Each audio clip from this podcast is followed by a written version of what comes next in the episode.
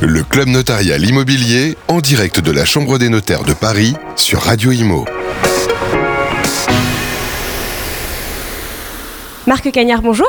Bonjour Bérénice. Vous êtes notaire et président de la Chambre des notaires de Paris. Euh, alors ce matin s'est tenu le club notarial immobilier dont le thème était euh, la mue urbaine et l'attractivité euh, du marché immobilier. Et l'intervenant était Stéphane Leclerc, le directeur de l'urbanisme de Paris. Que doit-on retenir de ce club notarial immobilier? Bah, deux choses, comme, comme toujours, le club notarial immobilier se déroule en deux temps. Il y a tout d'abord la conférence de presse, puis euh, le rappel des chiffres de l'immobilier par euh, Thierry Delessal. Et euh, on peut dire que les chiffres qui ont été annoncés montrent qu'on est en phase de rééquilibrage du marché, mais ce n'est pas non plus un bouleversement.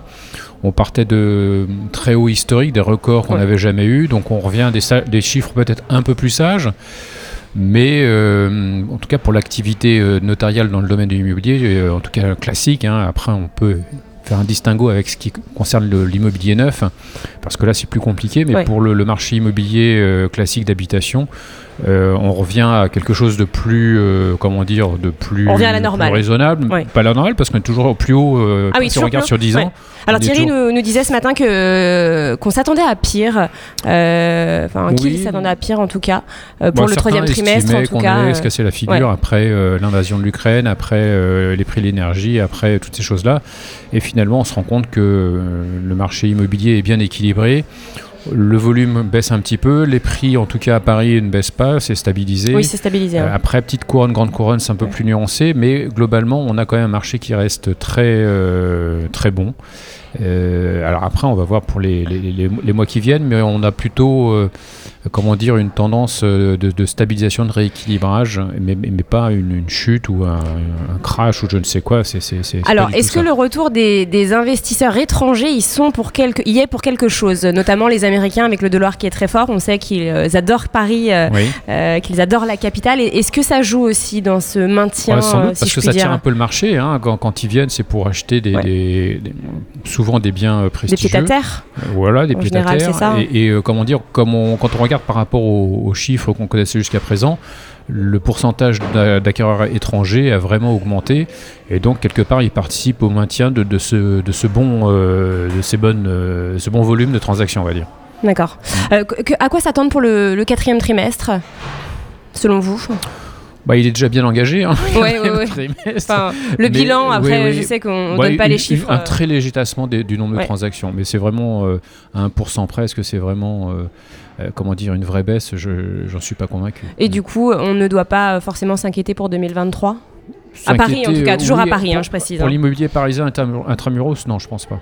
Paris restera toujours Paris une force d'attraction, euh, tout ce qu'a bien décrit euh, Thierry Delsal sur euh, la valeur refuge, la pierre refuge, la pierre coffre-fort, la pierre, toutes ces choses-là, c'est vrai. Et donc, on n'est pas du tout sur un marché comme peut être le, marché boursier ou autre. Hein. on est vraiment sur d'autres registres.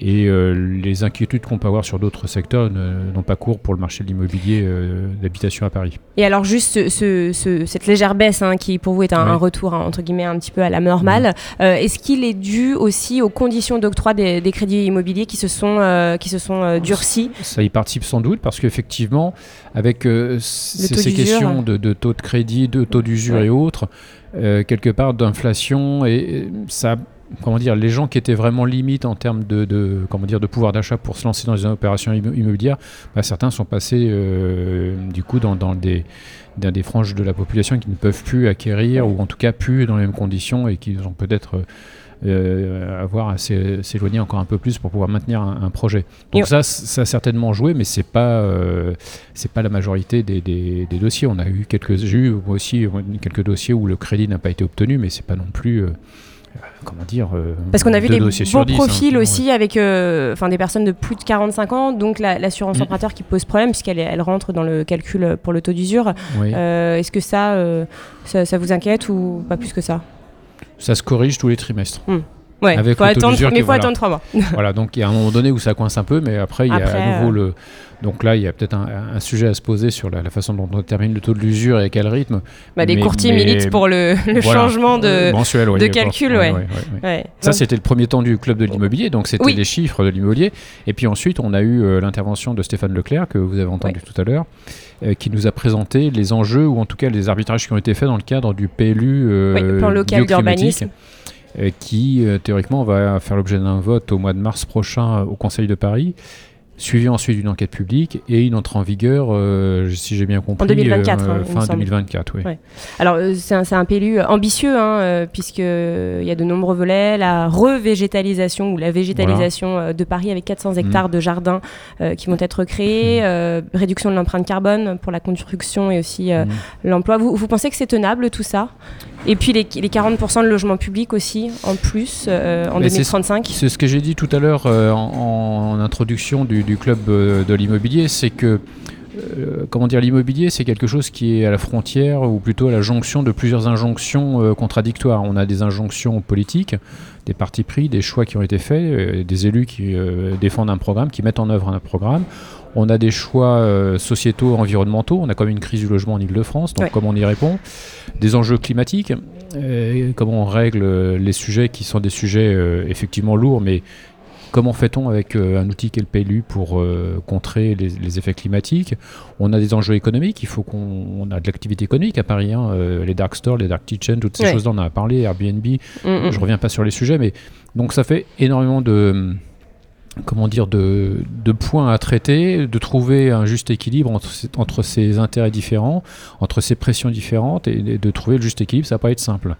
Et euh, ce qui a été annoncé montre euh, comment dire une image très euh, très centrée sur la biodiversité, la nature et puis le climat, et, et un peu moins sur les activités économiques et autres. Donc euh, après, c'est c'est pas une, critique, c'est plutôt un constat. Et, ensuite, ben, il faut qu'on voit un petit peu comment euh, on va conseiller nous nos clients par rapport à leurs projets et, et l'impact que peut avoir ce PLU sur les projets justement de nos clients.